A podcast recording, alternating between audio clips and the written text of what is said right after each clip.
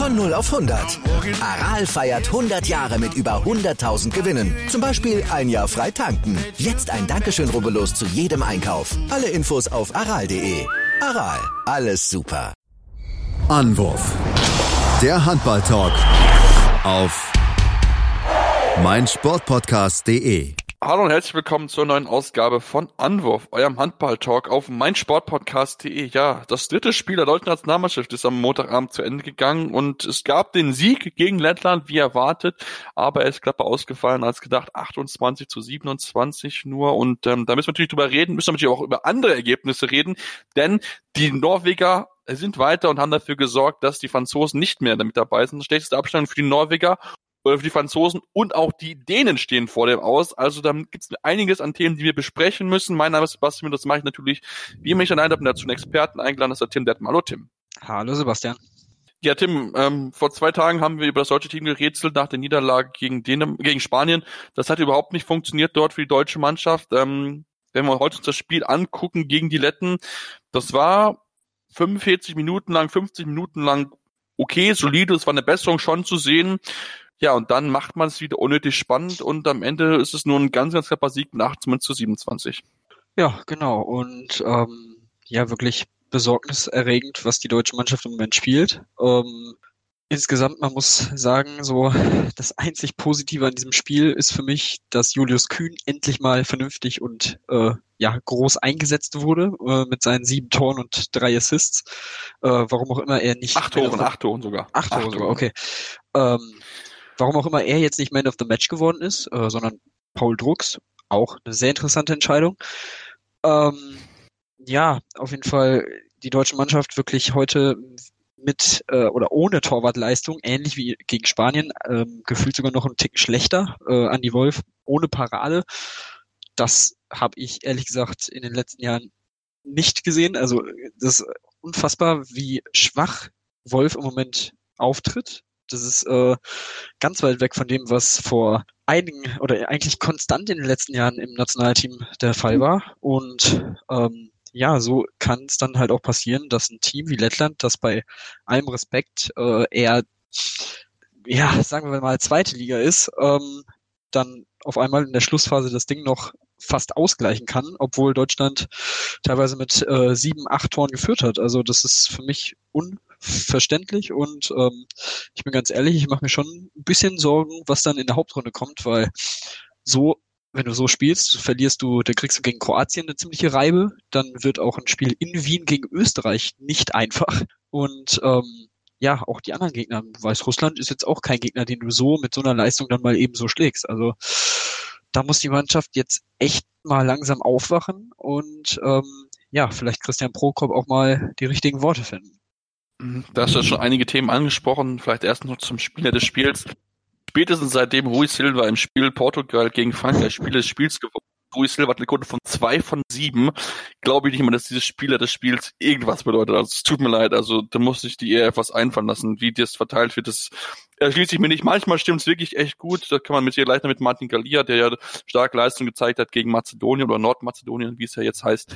Ähm, aber bei einigen kann man sich wirklich nur in den Kopf fassen. Also für mich auch ne, Julius Kühn, besser Mann des Spiels gewesen, richtig stark wurde eingesetzt, er hat reingehauen und genau so haben sie es gemacht. Du hast Bewegung in einem Angriff gehabt, immer wieder Kreuzung mit dabei gehabt, die lettische Abwehr in Bewegung gebaut, das hat echt gut funktioniert, das hat mir wirklich jetzt mal angriffstechnisch in der ersten Halbzeit war es mit das Beste, was ich vom deutschen Team ja, in den letzten Wochen und Monaten gesehen habe.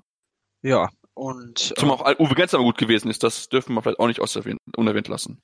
Ja, das, ähm, das stimmt auf jeden Fall. Mit vier von fünf die Quote ähm, ist auf jeden Fall okay. Vier Tore ist natürlich für Gensheimer auch immer noch ein bisschen geht besser, aber ist schon mal ein Fortschritt im Vergleich zu den ersten beiden Spielen, wo er, finde ich, absolut katastrophal war. Ähm, ja, mal gucken, vielleicht kommt er jetzt ja langsam mal ins Turnier, wäre auf jeden Fall mal Zeit. Ähm, ja, du hast gesagt, im Angriff deutlich verbessert. Ähm, ich sag mal so, im Vergleich zu den ersten beiden Spielen auch ehrlich gesagt nicht wirklich schwierig.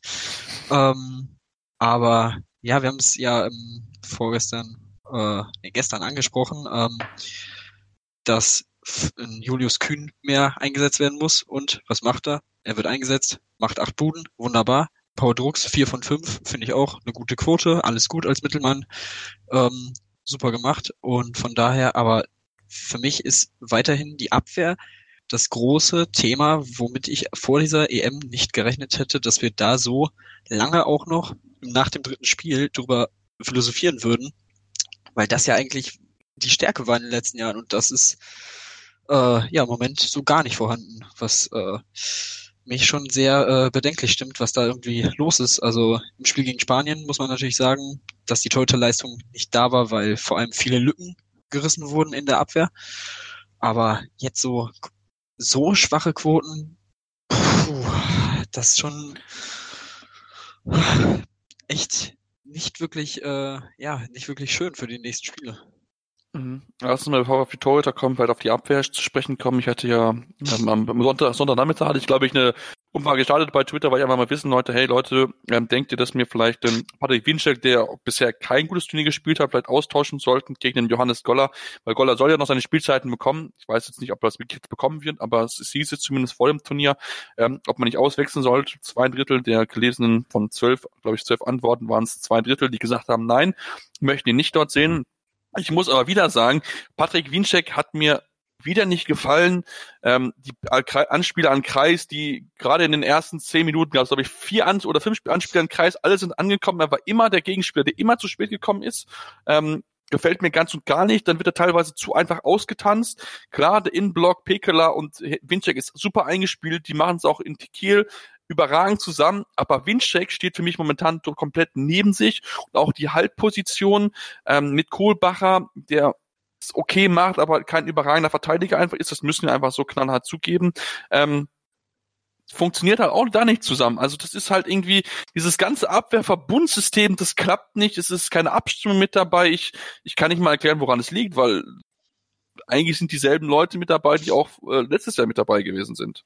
Genau, ja, das ist äh, auch so ein Punkt, der sehr interessant zu beobachten ist, weil eigentlich ist es ähm, ist der Abwehrverbund mit einem Pekler, mit einem Winczek ähm, und ja, generell die Abwehr ist ja so auch eingespielt eigentlich. Auch Fabian Böhm, der dann ähm, auf den Halbpositionen gut auch mal äh, decken kann. Also ich weiß auch nicht, warum die da so viele auch wirklich ja freie äh, Spieler zulassen. Vor allem halt ähm, am Kreis ist es mir ehrlich gesagt ein ziemliches Rätsel. Ähm, ich weiß nicht, keine Ahnung, was da jetzt in den letzten Wochen, ob man da, keine Ahnung, zu wenig gemacht hat, was ich mir eigentlich nicht vorstellen kann, aber ähm, ob man da vielleicht gedacht hat, gut, es wird so viel über die Offensivprobleme geredet, hm, dann lass uns doch mal lieber einen Fokus darauf setzen im Training, ich weiß es nicht, also ich kann es mir auch überhaupt nicht erklären, also das ist, es ist ja auch nicht so, äh, als wären ähm, Pekler oder Winczek jetzt in einem Formtief in der Liga gewesen, ich bin ja in Kiel auch nee.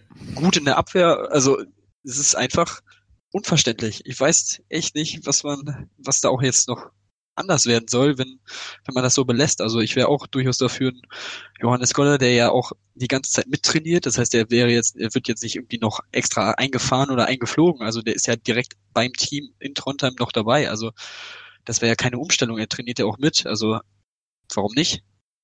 Gibt dem Jungen doch mal seine Chance. Ja, das ist jetzt natürlich jetzt natürlich die spannende Frage. Ne? Also natürlich klar, ähm, ich hatte es, glaube ich, irgendwer jetzt auf Twitter geschrieben, ja, als in bei Niederlande gewechselt wurde im Innenblock, hat es auch nicht so funktioniert. Ähm, ja, aber nur weil jetzt als anderes funktioniert, die es halt nicht so eingespielt ist, ist natürlich noch ein bisschen verständlich, klar, aber ich ich finde, es muss irgendwas passieren, weil so wie das jetzt aktuell ist, das kann nicht weitergehen. Wenn du gegen die Letten, bei allem Respekt vor den Letten, die haben ein gutes Spiel gemacht, die haben gut dagegen gehalten, haben einen starken Dennis Christopanz, okay, aber die haben schon mit acht Toren gegen die Niederlande verloren und du führst mit acht, mit sieben, acht Toren und lässt dich nochmal so rankommen. Klar, du wechselst ein bisschen durch, aber trotzdem, das darf nicht passieren, dass du dir nochmal so in Bedrängnis kommst, dass du das Spiel vielleicht mit einem Unentschieden abgibst. Also Leute, ganz ehrlich, bei allem Respekt vor Lettland, ähm, absolut unterirdisch und dann müssen natürlich die Torhüter sprechen. Ähm, wir haben vorher Turnier gesagt, eine Stärke der deutschen Mannschaft hat es im ersten Spiel war es richtig gut, hat top funktioniert und seit dem Spanien-Spiel ist komplett die Luft raus. Andy Wolf, vielleicht hat er sich zu sehr in dieses Spanien-Spiel reingezeigt, er wollte es unbedingt allen beweisen und ist dann irgendwie in ein absolutes Loch reingefallen, ähm, was überhaupt nicht funktioniert hat. Vielleicht war es auch falsch, ihn nochmal zu Beginn der zweiten Halbzeit nochmal einzusetzen. Und Bitter, jetzt aber von Anfang an gespielt, auch nur fünf Paradenquoten von 19 Prozent. Und jetzt stehst du da und jetzt diskutieren Leute mit mir, ob Wolf, äh, ob man ihn hätte rausnehmen müssen. Da sage ich, Leute, wenn du ihn jetzt rausnimmst, dann kannst du auch direkt rausschmeißen. Also, was machen wir den Torhütern? das ist eine gute Frage. Ähm, man hat jetzt, also ich finde, also die Statistiken sind schon echt schwach. Also du hattest, du hast es gesagt, das erste Spiel von Wolf wirklich gut, zwölf Paraden, 39 Prozent und dann gegen Spanien eine Parade, sechs Prozent, jetzt wie gesagt keine. Äh, Johannes Bitter mit, ähm, okay, gegen Niederlande zwei von fünf ist jetzt keine wirklich repräsentative Quote und jetzt äh, gegen Spanien 26 Prozent, gegen Lettland 19 Prozent. Ähm, das ist tatsächlich nicht das, was man sich erhofft hat und was man eigentlich auch erwartet hat. Und ähm, ja, ich weiß nicht, es ist unfassbar schwierig. Du kannst eigentlich Wolf nicht ähm, austauschen, weil er, weil du ihn auch vor dem Turnier ganz klar als Nummer eins festgesetzt hast, auch äh, das Zeichen gesetzt hast, Bitter mitzunehmen statt mit Quenstedt. Ähm, was ja durchaus gezeigt hat, jo, bitter, wenn äh, bei Wolf mal nicht laufen sollte, dann hat man wirklich eine Nummer zwei, die sehr gut eigentlich spielt und die trotzdem die Paraden dann holen kann. Und im Moment läuft es halt bei beiden nicht. Und ähm, ja, ich weiß nicht. Es ist schwierig. Es ist echt schwierig, ob man da einen Wechsel vornimmt. Du hast ja auch nur eine begrenzte Zahl an Wechseln in einem Turnier. Das heißt, wenn dann irgendwie mal ein Feldspieler verletzt ausfällt und du durch einen Torwartwechsel dann nicht mehr im Kader tauschen kannst, ist es natürlich auch absolut eine katastrophale Situation. Also ich, ich würde ich würde es nochmal versuchen im nächsten Spiel, gucken, ob es funktioniert. Ich meine, das nächste Spiel ist dann gegen Weißrussland. Ähm, wenn sie sich da fangen könnten, wäre das super. Und wenn nicht, muss man vielleicht dann nach dem Spiel mal überlegen, ob man zum Kroatien-Spiel dann äh, mal einen Wechsel vornimmt. Aber optimal wäre das natürlich nicht. Nee, auf keinen Fall. Also ich denke, ähm, dann natürlich zum Kroatien-Spiel eine neue Torhüter einzufliegen, ist natürlich, ist natürlich schon was, aber es, es muss irgendwas passieren. Also irgendwie das Zusammenspiel heute ab, das, das passt auch noch nicht so richtig. Ähm, ja, es ist schon verwunderlich, dass wir jetzt uns wirklich darüber unterhalten, dass eigentlich das Punkt der deutschen Mannschaft seit 2016, dass die Abwehr wirklich so überhaupt gar nicht funktioniert. Ähm, wie gesagt, 6-0-Deckung, unglaublich passiv. Also da können Christopans kann die auf acht Metern kommen oder sieben Metern und da geht keiner ran, da springt nur einer hoch. Also da erwarte ich mir mehr Körperlichkeit, mehr Aktivität. Die müssen es mal, die müssen es auch mal spüren, dass man, wenn man in die Abwehr kommt, dass es mal wehtut. Klar, Kohlbach hat zweimal zehn Minuten gesehen und auch ein Windcheck. Aber das war jetzt nicht Aktion, wo ich denke, hey, ähm, da war jetzt, da waren die einfach nur zu spät dran, da waren sie einfach zu schwach, dann musst du einfach mal, muss einfach mal zeigen, muss körperlich sein, muss einfach mal wirklich mal reinhauen. Wenn ich jetzt angucke, ich habe das Spiel der, der Slowenien gegen Schweden nochmal angeschaut. Was die Slowenen für eine Abwehr gespielt haben. So eine Abwehr musst du spielen. Sofort dran, überhaupt alles unterbunden, was sie in Aktion machen wollten im Rückraum. Das war richtig, richtig gut gespielt und unsere Abwehr, ja, guckt zu äh, auf sieben Metern, wie der Chrisopans hochsteigt, wobei wirklich hochsteigen tut er jetzt nicht, aber wie er dann mit seinem Arm was zwei Meter dreißig runterwirft und das ins Tor reinknallt, das kann es halt auch nicht sein. Ähm, ja, das vielleicht jetzt zur deutschen Abwehr und Tim, wir haben noch, ich habe mir noch ein weiteres Thema aufgeschrieben, ich habe es auch bei Twitter geschrieben, ich habe dafür auch ein bisschen Kritik bekommen, ist auch komplett ehrlich, aber ich finde die Auszeiten von Christian Prokop, sie gefallen mir nicht. Sie sind nicht, wo ich sagen würde, der Mann hat hundertprozentig Kontrolle über das Team, der weiß, wovon er redet, der macht die Jungs heiß, er motiviert sie. Ich habe nicht den Eindruck, dass er das hinkriegt, dass er so ein Typ dafür ist, mal, wenn es nicht läuft, einfach mal auf den Tisch zu hauen und sagen, Leute, was macht ihr eigentlich für eine Scheiße hier? Ja, sehe ich, ähm, sehe ich wirklich ähnlich. Ähm, prädestinierend oder bezeichnend dafür eigentlich die Situation im Spanien-Spiel, wo man mit, äh, als man dann mit zehn Toren oder mit neun Toren hinten lag, eine Auszeit genommen hat. Diese Auszeit, ich habe mich beim Schauen dieses Spiels gefragt, wie kann er bei dem Spielstand in diesem wirklich wichtigen und wegweisenden Spiel für diese EM so ruhig sein und einfach die nächsten Spielzüge ansagen und da vielleicht paar kleine Veränderungen in der Abwehr machen. Also, wenn ich Trainer wäre, ich würde die ja aber mal sowas von zusammenstauchen. Also, das kann doch nicht sein. Das, eine absolute, das war eine absolute Nullleistung. Und er stellt sich dann dahin und sagt, ja, Jungs, hier, mh, hm, das und das, nächster, nächstes Mal müssen wir das und das besser machen und so weiter, achtet hier und da drauf. Klar, du kannst die Mannschaft nicht eine Minute komplett zusammenstauchen, ganz klar, verstehe ich auch aber wenigstens mal am Anfang ein Zeichen setzen, dass jetzt bei den Spielern mal ankommt, dass sie sich mal ein bisschen zusammenreißen sollten und mal kämpfen und ja, fighten füreinander. Ähm, danach kannst du ja dann den nächsten Spielzug ansagen und deine Veränderungen, die du dir im Kopf, äh, im Kopf gesetzt hast, äh, dann vornehmen. Ohne Frage. Aber ich finde auch, man braucht da einfach, ein, einfach eine deutlich andere äh, ja, Mentalität, finde ich schon. generell, also in dieser Mannschaft hast du wirklich auch schon im ersten Spiel, finde ich, phasenweise Phasen gehabt, wo die Mannschaft schon mit teilweise ja irgendwie hadert und nicht ganz zufrieden ist, konnte man ja auch nicht sein bei der Leistung, aber ähm, ich finde im Spanien-Spiel hat man sich dann auch schon echt aufgegeben und äh, ja, ich finde auch dieses Hergeben dieses, Rück äh, dieses Vorsprungs, dieses deutlichen jetzt gegen Lettland zeigt, wie ähm, ja wahrscheinlich auch verunsichert und mental irgendwie instabil diese Mannschaft im Moment ist. Und das ist natürlich dann auch zum Teil durchaus die Aufgabe des Trainers und des Trainerteams, darauf zu achten, dass es nicht passiert. Und ähm, ja, das sehe ich auch im Moment sehr, sehr ähm, kritisch und ähm, und es stellt natürlich auch so ein bisschen in Frage, was da letztes Jahr bei der WM so gut gelaufen ist, vermeintlich. Und ähm, da stelle ich mir die Frage, ob da der Heimvorteil nicht doch eine sehr viel größere Rolle gespielt hat, als, als wir äh, vielleicht gedacht hätten. Also, keine Ahnung, vielleicht war dann das Spiel im Halbfinale gegen Norwegen, wo man wirklich weit weg war, ähm, kein Ausrutscher und kein schwarzer Tag, sondern wirklich ja, die Normalität dieser Mannschaft eigentlich. Das ist jetzt natürlich sehr, sehr harte Worte. Ihr hört es, wir sind da wirklich jetzt sehr, sehr kritisch auch, aber ich denke, das müssen wir halt auch in die Situation sein. Diese Mannschaft Sie hat viel Potenzial, sie hat viel Qualität. Wir haben im letzten Mal schon darüber gesprochen.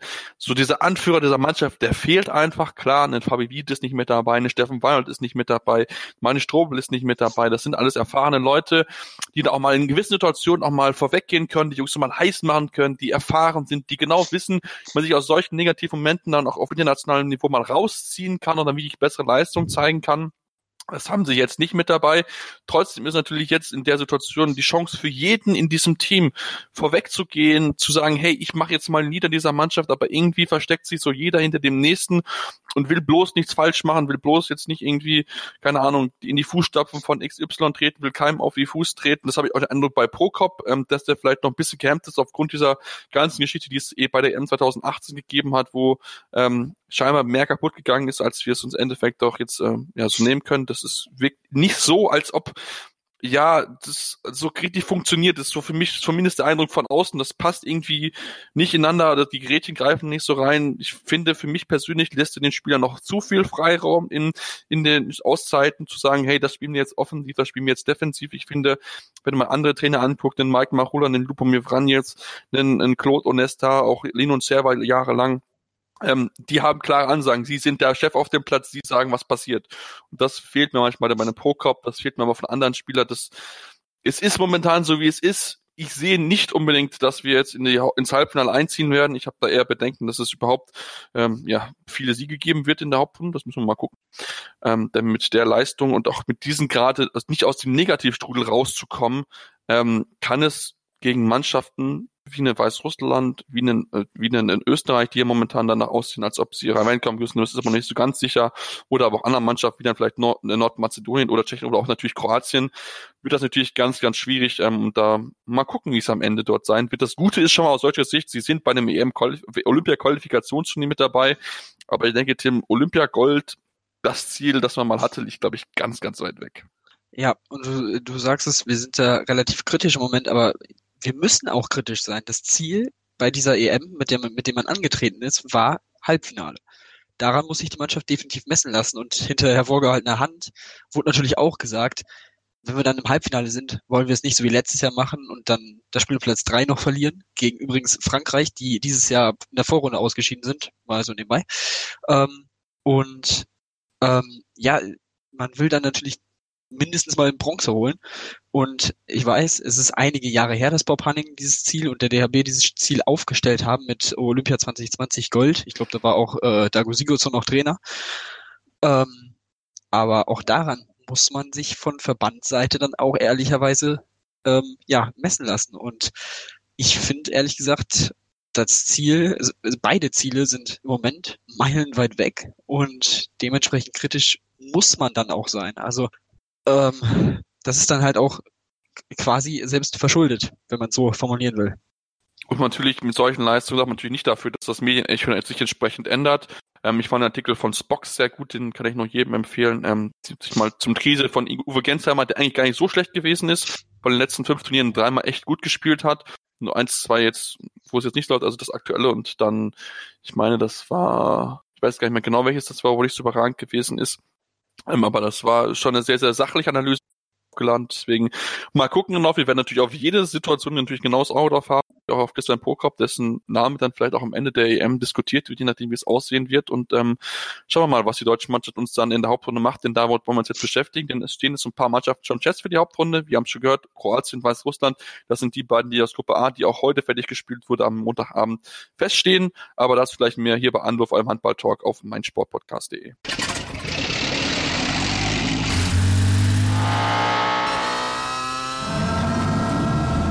Von 0 auf 100. Aral feiert 100 Jahre mit über 100.000 Gewinnen. Zum Beispiel ein Jahr frei tanken. Jetzt ein Dankeschön, rubbellos zu jedem Einkauf. Alle Infos auf aral.de. Aral, alles super. Mein Sportpodcast.de ist Sport für die Ohren. Like uns auf Facebook. Die komplette Welt des Sports. Wann und wo du willst. BV Beben. Der wöchentliche Podcast zu Borussia Dortmund mit Julius Eid und Christoph Albers. Voller echter Liebe auf meinsportpodcast.de. Ja, und wir sind wieder zurück bei Anruf und wollen uns jetzt mit dem Spielen in den anderen Gruppen beschäftigen, wie ihr es von kennt, von letzten Aufnahmen, die wir gemacht haben, die wir online gestellt haben und fangen wieder in Gruppe A an, in der Gruppe, die mit Deutschland auch ja in die Hauptrunde gehen wird. Und wir haben es ja schon gesagt, Kroatien ist sicher, Nummer auf Platz eins. jetzt haben sie das Spiel abschließend gegen Serbien gewonnen, das war ein sehr, sehr knappes Ding, am Ende 24, 21, damals sah es nicht unbedingt aus, gerade die erste Halbzeit sehr, sehr schwach, lagen sie sogar zurück mit 8 zu 10 gegen Serbien, aber haben dann einen kleinen Zwischenspurt gestartet und dann entsprechend die Führung geholt. Spannend natürlich war das Spiel, Tim, Mont äh, Montenegro gegen Weißrussland. Das Spiel um Platz zwei ähm, hätte man durchaus erwarten können, das wird vielleicht ein bisschen enger. Ne? Beide Spiele haben eine, beide haben eins gewonnen, beide gegen Serbien gewonnen. Am Ende aber Weißrussland mit einer Machtdemonstration, neun Tore Unterschied am Ende 36 zu 27. Ähm, und das, obwohl eigentlich Montenegro einen guten Torhüter hatte. Genau, ja, ähm, überraschend deutlich, finde ich auch. Ähm, generell der zweite eigentlich wirklich sehr überraschend deutliche Sieg, auch das 35-30 gegen Serbien fand ich schon sehr, sehr gut. Und ja, du hast es gesagt, Nebojsa Simic hat ähm, wirklich einen guten Tag gehabt mit 15 Paraden und 36 Prozent, ein 7 Meter gehalten. Ähm, aber das konnte der Mannschaft tatsächlich nicht helfen, obwohl die weißrussischen Torhüter nur mit ähm, sieben Paraden äh, bei 34 Versuchen, also 21 Prozent zusammengerechnet, äh, ja, aufwarten konnten.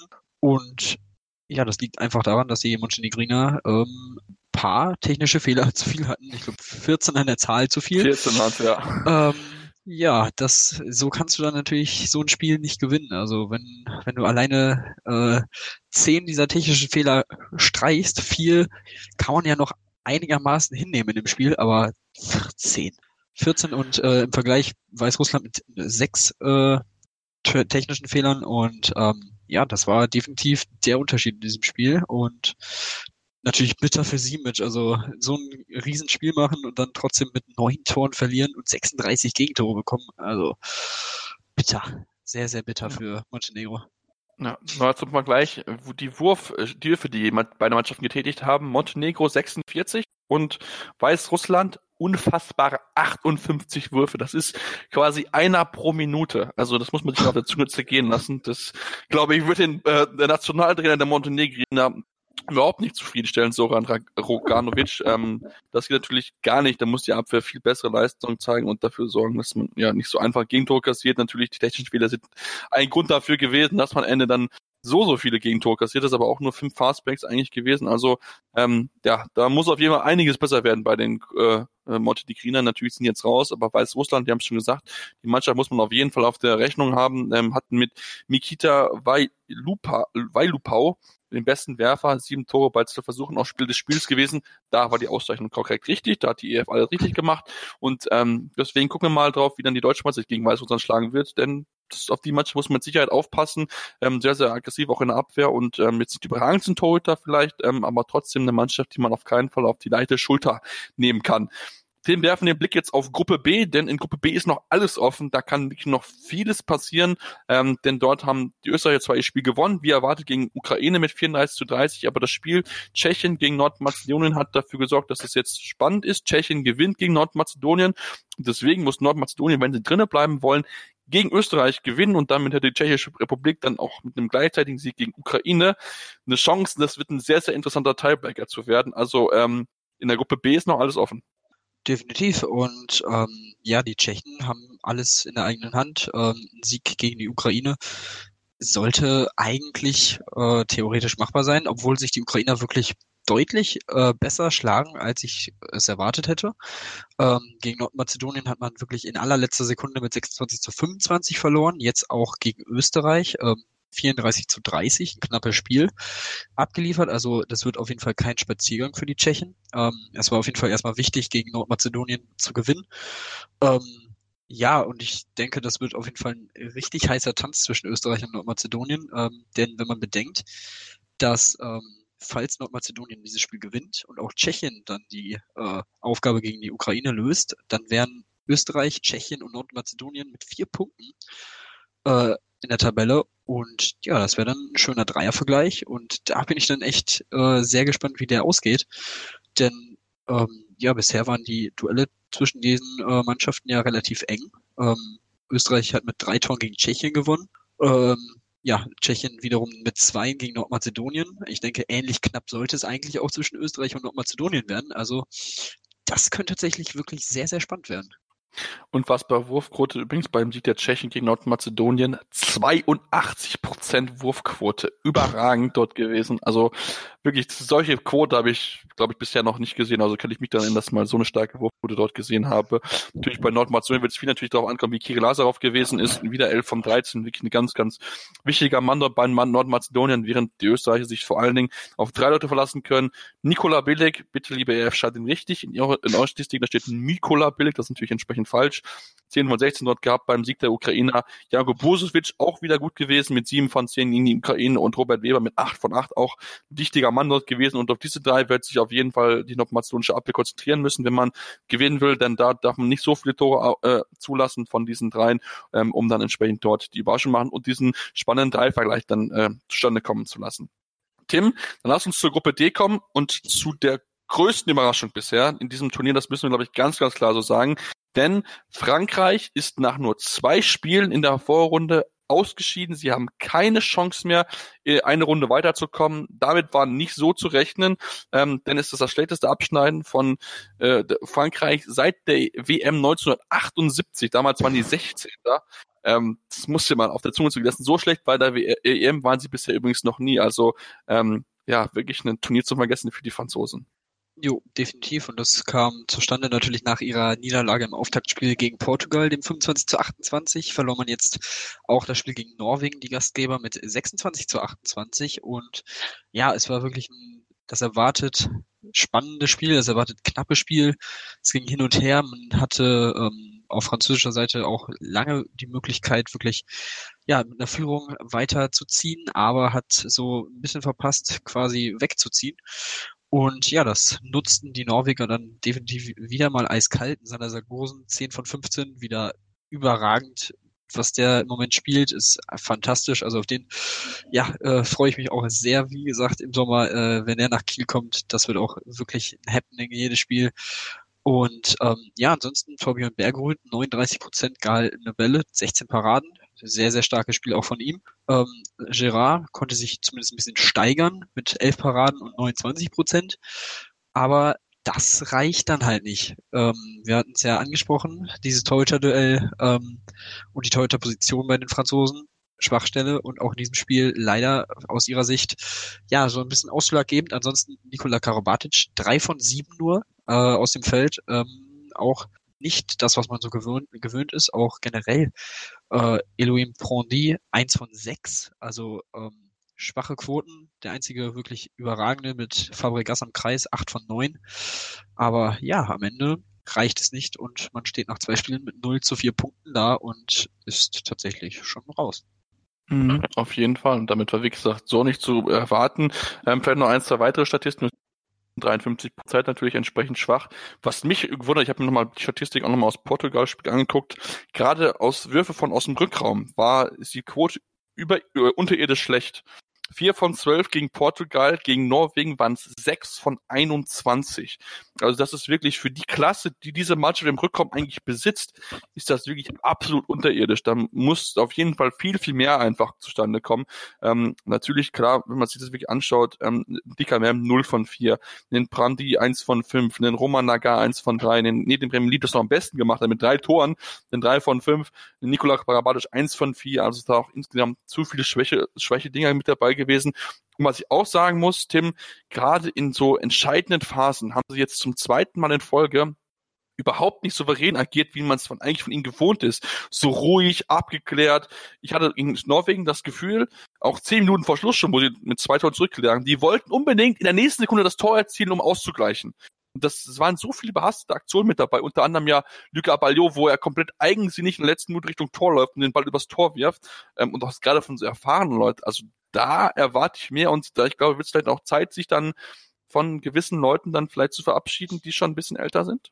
Ja, ähm, wenn ich jetzt, wann dann, äh, haben die Höhner mal gesungen. Ähm, ja, also ich könnte es mir definitiv vorstellen, du hast gesagt, Luc Abalo, also diese Aktion am Ende fand ich auch sehr strange. Ähm, er ist natürlich dafür bekannt, durchaus auch mal aus äh, aus, der, aus dem Rückraum zu werfen, aber es waren gefühlt 10, 11, 12 Meter.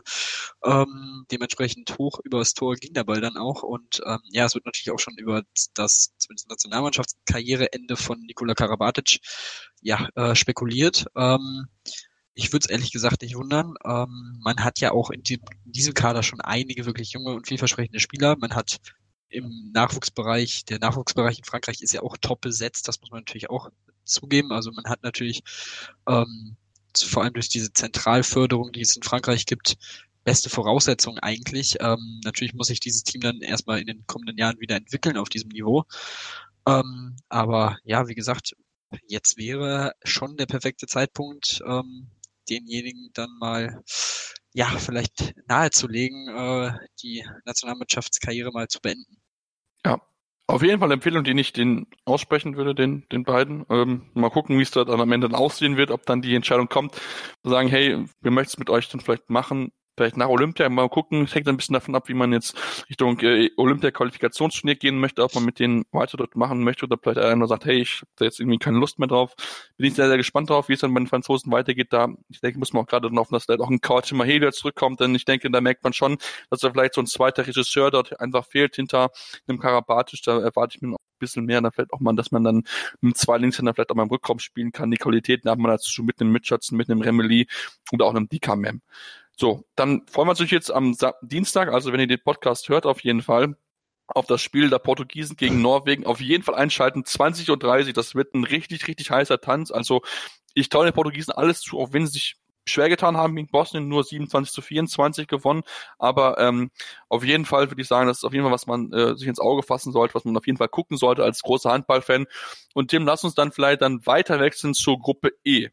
Denn auch in Gruppe E sieht es momentan danach aus, dass ein Team, was als hoher Favorit gehandelt wird, ausscheiden kann. Denn die Dänen haben nach der Niederlage gegen Island auch gegen Dänemark, äh, gegen Ungarn nicht gewinnen können. Ähm, und das, obwohl da muss man mal aus der Zunge zergehen lassen. Niklas Landin hat von 44 Bällen 20 Bälle gehalten. Und trotzdem gewinnt man dieses Spiel nicht. Ähm, genau, ja. Ähm, auch dieses Spiel war wirklich sehr interessant. Also die Dänen lagen tatsächlich relativ lange auch durchaus deutlicher zurück, immer mal wieder so mit drei, teilweise auch vier Toren. Ähm, dann ist Niklas Landin komplett heiß gelaufen. Er hat teilweise sein Tor vernagelt. Das war unfassbar. Und ähm, ja, am Ende 45 Prozent gehalten. Und du kannst dieses Spiel trotzdem nicht gewinnen. Eine, ja, kritische Szene am Ende natürlich, kurz vor Schluss, ungefähr zehn Sekunden vor Schluss, die Dänen in Ballbesitz mit der Chance, die Führung zu erzielen. Mikkel Hansen ähm, geht auf halb links zwischen den Verteidigern durch und ja, ha, wird meiner Meinung nach ehrlich gesagt gefault und also ich hätte mich nicht gewundert, ähm, wenn es dann sieben Meter gegeben hätte. Die Schiedsrichter haben anders entschieden. Ähm, ich weiß es nicht, aber sie haben halt weder Freiwurf noch sieben Meter noch Stürmer vollgepfiffen, was ich in dieser Situation nicht verstehen kann. Also eins von den drei muss es sein. Ähm, ja, das war definitiv bitter für die Dänen. Also da wurde ihnen mindestens mal ein Freiwurf kurz vor Schluss nochmal ähm, weggenommen und damit der Ball. Ähm, die Ungarn konnten in der Folge den Ball nicht mehr im Tor unterbringen und haben ihn irgendwie ein bisschen vertändelt nach der Auszeit, was definitiv auch ja, ein bisschen ungeschickt war. Ähm, also ja, das war wieder ein Spiel wie auch gegen die äh, Isländer sehr eng und am Ende können sie es nicht gewinnen, was sehr ungewöhnlich ist für diese Truppe, die ja in den letzten Jahren eigentlich ja alles dominiert hat und jetzt schon ziemlich auf den Boden der Tatsachen zurückgeholt wird. Natürlich haben sie auch durchaus Probleme ähm, mit Verletzungen, aber diese Mannschaft sollte eigentlich in der Lage sein, sowohl gegen Island und äh, als auch gegen Ungarn zu gewinnen. Und ja, jetzt sieht's echt sehr, sehr düster aus für ihre Chancen auf die Hauptrunde. Wenn jetzt brauchen sie ein bisschen Schützenhilfe, um im Endeffekt weiterzukommen.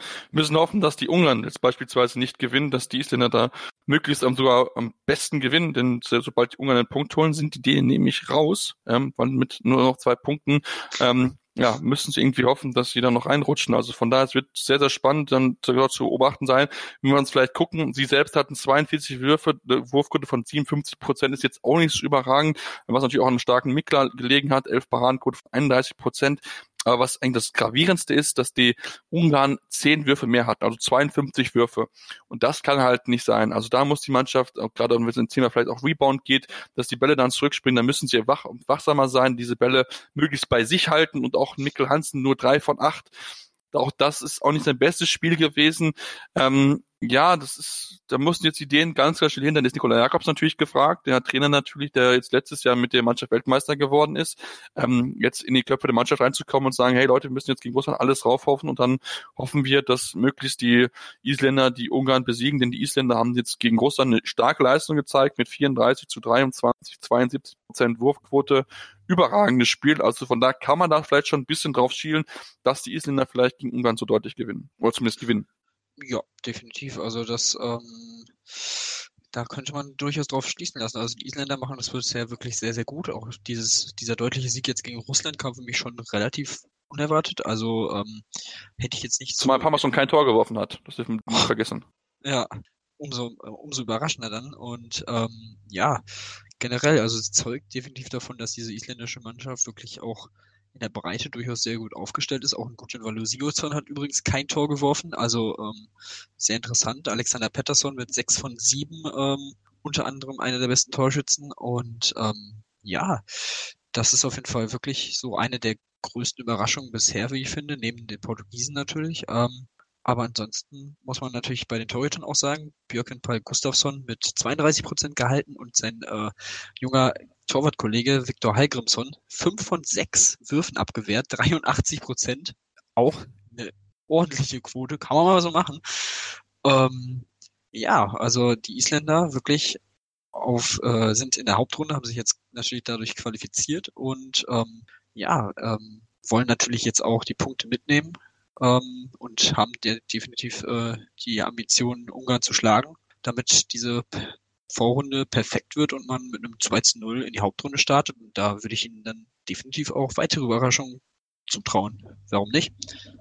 Ja, auf jeden Fall. Also vielleicht kann es natürlich dann diese über die Überraschung des Turniers einmal werden. Also haben jetzt ja schon auch gewiesen, dass sie gegen, gegen Dänemark mithalten können und auch Dänemark will ich ja schon vom Leistungsniveau ja schon so ein bisschen mit mit äh, anderen Mannschaften wie Schweden, Norwegen oder auch Slowenien vergleichen. Ähm, also von daher mal gucken, was dann die Isländer dann gelingt und natürlich gerade wenn sie natürlich noch gegen äh, Ungarn gewinnen sollten, nimmt er definitiv zwei Punkte mit, egal wenn er mit, mit dabei kommt. Also von daher mal gucken, ähm, ja, wie sich dann die Isländer schlagen werden. Das ist das erste Spiel in der Gruppe, bevor dann dass die, die Dänen dann am Rennen müssen gegen die Russen. Also von daher, wenn die Dänen spielen müssen, wissen sie schon genau, was sie erreichen müssen, ob es für sie noch was geht oder nicht mehr gucken wir mal drauf, ob da vielleicht der nächste große Favorit rausgehen wird. Team, lass uns vielleicht noch zum Abschluss auf Gruppe F kommen, denn ich möchte auf jeden Fall noch über das Spiel Schweden gegen Slowenien sprechen. Spiel, was der Spannung erwartet worden war, natürlich auch gerade mit Lumir Franjes gegen seine Nation, wo er auch gebürtig herkommt. Am Ende ein, Tor, ein Spiel mit wenig Toren, 19 zu 21 und ich habe es gerade schon mal ein bisschen erwähnt, die Abwehr, die Slowenen gespielt haben, richtig stark, viele Aktionen schon relativ früh unterbunden, dass die gar nicht ins in Laufen kommen konnten, die Schweden, ähm, und dann am Ende natürlich das sehr, sehr stark gemacht, auch wenn es nicht deutlich gewesen ist, aber trotzdem, die Slowenen haben wirklich die Schweden in überragender Manier gestoppt. Ja, definitiv. Ähm, das musst du in Schweden, in heimischer Halle, in Göteborg auch erstmal so machen. Und ähm, ja, du hast gesagt, eine Abwehrschlacht wirklich. Zur Pause stand es 10 zu 9 für Slowenien. Die zweite Hälfte gewinnen sie 11 zu 10. Ähm, ja, auf jeden Fall sehr interessant. Sieht man auch nicht mehr so häufig. Ähm, und ja, generell, also diese Abwehr, die sie gespielt haben, war wirklich sehr beeindruckend zu sehen. Ähm, dahinter mit Clement Verlin mit äh, elf Paraden und 37 Prozent, ein sehr, sehr guter Torhüter, ähm, der dazu auch noch ein Tor geworfen hat. Ähm, und ähm, ja, aber auch die Schweden hatten eine gute Torhüterleistung mit Appelgren 33 Prozent und Palika 3 von 4, 75 Prozent. Ähm, daran lag es also nicht. Also es war wirklich gutes Spiel. Ähm, bei den Schweden sticht natürlich negativ heraus Kim, Kim Ekdal Durier mit einer Quote von drei von elf. Uff, das ist äh, wirklich schwach, muss man, muss man ehrlich sagen. Ähm, ja, aber ansonsten, die Slowenen machen, ähm, ja, sorgen auch hier weiter für Aufruhr. Ähm, auch hier muss man sagen, Lumir Vranjes, wir haben es gesagt, ähm, wir sind da, wir waren da vor dem Turnier wirklich sehr gespannt zu sehen, ähm, wie er schon einen Einfluss hat auf dieses Team, das er kurz vorher erst übernommen hat. Und es scheint wirklich echt sehr, sehr gut fun zu funktionieren. Und ich denke auch äh, auf die Slowenen sollte man jetzt in den nächsten äh, Tagen auf jeden Fall achten. Man hat jetzt das Spiel gegen die Schweiz, ähm, die Polen besiegen konnten mit 31 zu 24, auch finde ich sehr, sehr überraschend deutlich, ähm, nachdem ja die Polen nur mit drei Toren gegen Slowenien verloren hatten.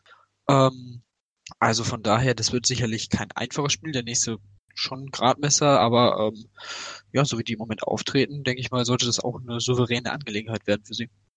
Wort zu den Schweizern vielleicht, nur das wollte man nicht unterlehnen lassen. Von diesen 31 Toren hat ein Mann fast die Hälfte geworfen, Andi Schmid mit 15 Treffern.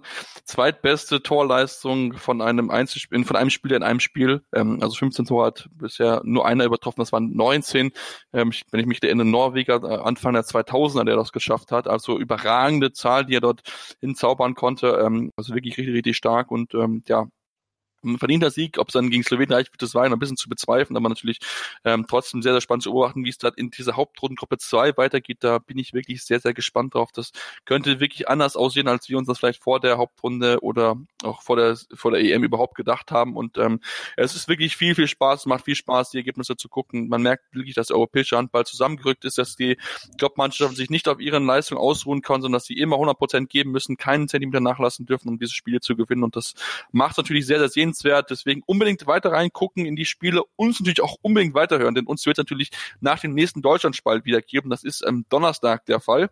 Dort gibt es das erste Hauptrunden-Gruppenspiel der deutschen Mannschaft. Da werden wir natürlich drüber reden und dann natürlich uns mit den anderen Gruppen natürlich auch beschäftigen, äh, dann mit der Hauptrundengruppe mal gucken, ob dann auch die Dänen mit dabei sind und ob sie dann wirklich ja am Mittwoch die Segelschen müssen und dann äh, nur noch zugucken dürfen. Ich bin da wirklich sehr, sehr gespannt drauf, ähm, ob es dann äh, für sie dann gut äh, äh dann Schluss ist. Ich bin da mal sehr gespannt und ja, dann war es das soweit jetzt von uns hier bei Anwurf, eurem Handball-Talk auf meinsportpodcast.de. Natürlich uns gerne auch folgen unter Handle in, äh, Tim Detmer unterstrich, Tim unterstrich Detmer 23 bei Tim. Bei mir ist es Seppmaß 56. Wir twittern auch regelmäßig während des Spiels, also auch da gerne mal reingucken, und auch gerne Feedback da lassen, mit uns in Diskussion treten. Wie gesagt, ich habe da ein das andere Mal durchgetreten auf Twitter, weil ich da aber eine relativ klare Meinung auch gerade zum deutschen Team habe und ähm, uns natürlich auch gerne Rezension lassen bei iTunes, gerne mal dann auch uns bewerten, natürlich am liebsten fünf Sterne, aber gerne konstruktive Kritik, was können wir besser machen, woran können wir arbeiten, was hat auch noch nicht so gut gefallen, deswegen sind wir da offen für euer Feedback und ähm, hören uns dann wieder dann hier spätestens am Freitag bei Anruf eurem Handball-Talk auf meinsportpodcast.de. Wie viele Kaffees waren es heute schon? Kaffee spielt im Leben vieler eine sehr große Rolle und das nicht nur zu Hause oder im Café, sondern auch am Arbeitsplatz. Dafür gibt es Lavazza Professional. Kaffee am Arbeitsplatz, der genauso lecker schmeckt wie in eurem Lieblingscafé. Die perfekte Kaffeelösung für jede Art von Unternehmen. Klein, mittel, groß. Ihr habt auf jeden Fall einen Kaffee, der schmeckt. Die richtige Motivation für eure Arbeitstage. Alle Infos zu Lavazza Professional findet ihr auf lavazzapro.de mit allen Kaffeelösungen für euer Büro. Anwurf. Der Handball-Talk auf meinsportpodcast.de. Willkommen bei meinsportpodcast.de. Wir sind Podcast. Wir bieten euch die größte Auswahl an Sportpodcasts, die der deutschsprachige Raum so zu bieten hat. Über 20 Sportarten, mehr als 45 Podcast-Serien, über 9000 veröffentlichte Podcasts und über 5 Millionen Podcast-Downloads allein im Jahr 2018. Wir sind Podcast. Wir sind meinsportpodcast.de.